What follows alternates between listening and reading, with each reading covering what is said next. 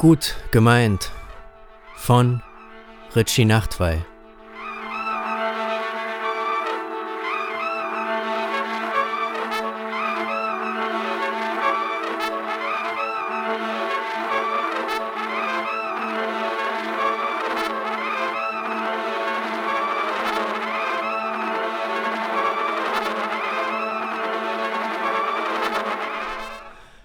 Es ist ein Abend wie viele andere im Verlauf eines Jahres oder auch im Verlauf von neun Jahren.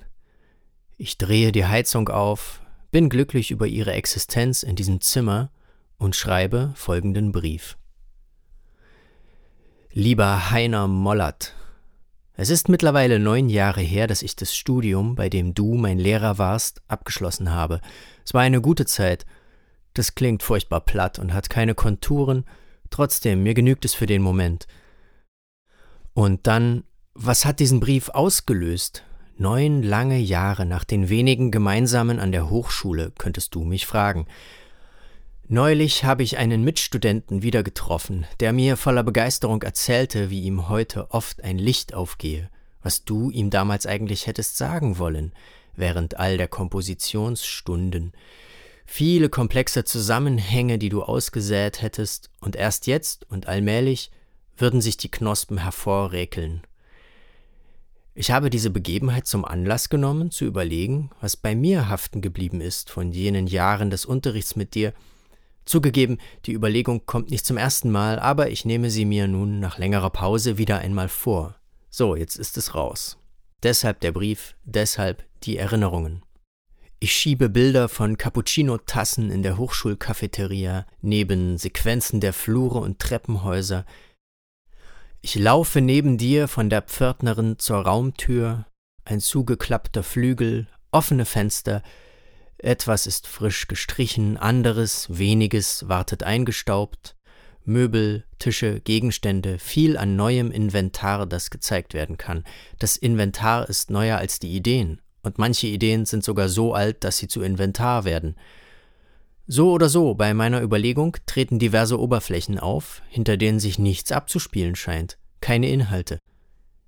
Ich schiebe es auf mich und meinen Kopf, der leer gefegt ist, so leer, dass er die Bedeutung des Wortes Inhalt vergessen hat. Nur eine einzige Begebenheit, ein einziges Gesagtes und Gemeintes habe ich von dir behalten, zumindest nach meiner momentanen Kenntnis. Und zwar geht es um eine Situation, bei der wir mit unseren Heißgetränken, bei dir könnte es Tee gewesen sein, bei mir mit großer Wahrscheinlichkeit Cappuccino, in der Cafeteria sitzen und irgendwelche Musikgespräche durchknetschen. Plötzlich sagst du diesen einen Satz, bei dem du mich mit deinem kontrastreichen Blick fixierst.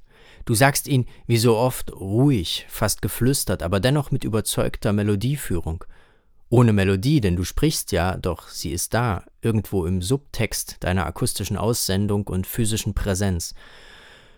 Nun, der Satz lautet, man kann bei dir zuweilen den Eindruck bekommen, man müsse dir helfen.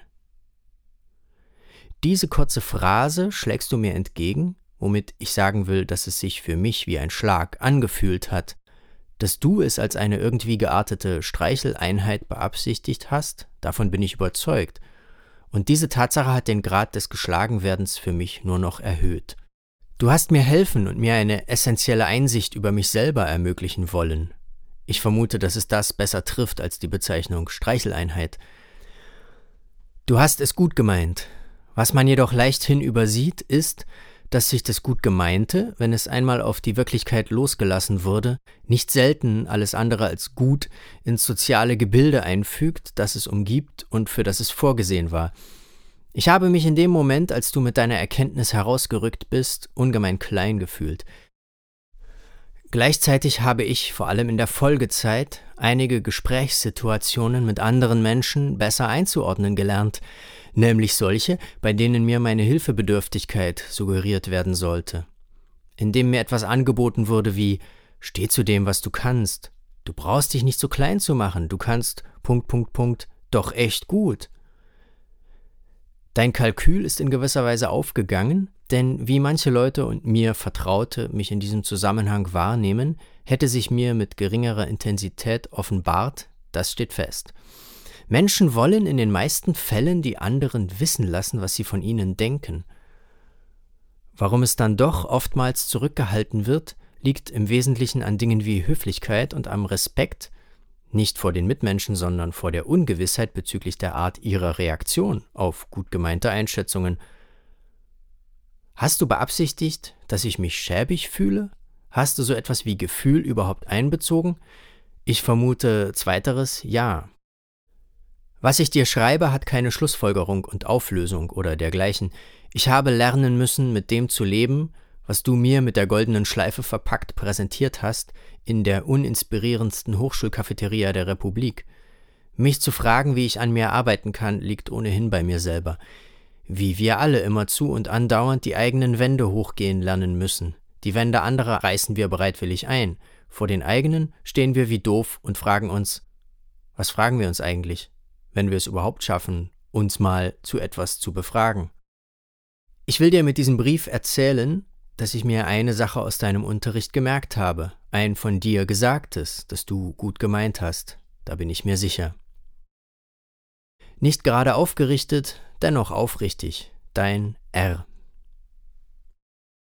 PS, mir kam vorhin übrigens die Idee, dass ich eine Bar aufmachen sollte, die nur aus Glasfassaden besteht und daher von allen Richtungen einzusehen ist, durch die sogar komplett hindurchgesehen werden kann, wie ein Glashaus, und ich sollte sie durchschaubar nennen. Wem könnte ich das besser anvertrauen als dir, dem ich diesen Brief ohnehin nie schicken werde?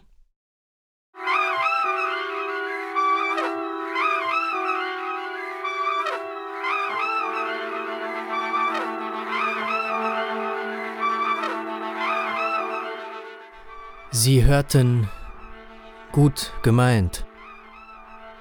Geschrieben, gelesen und produziert von Richie Nachtwey.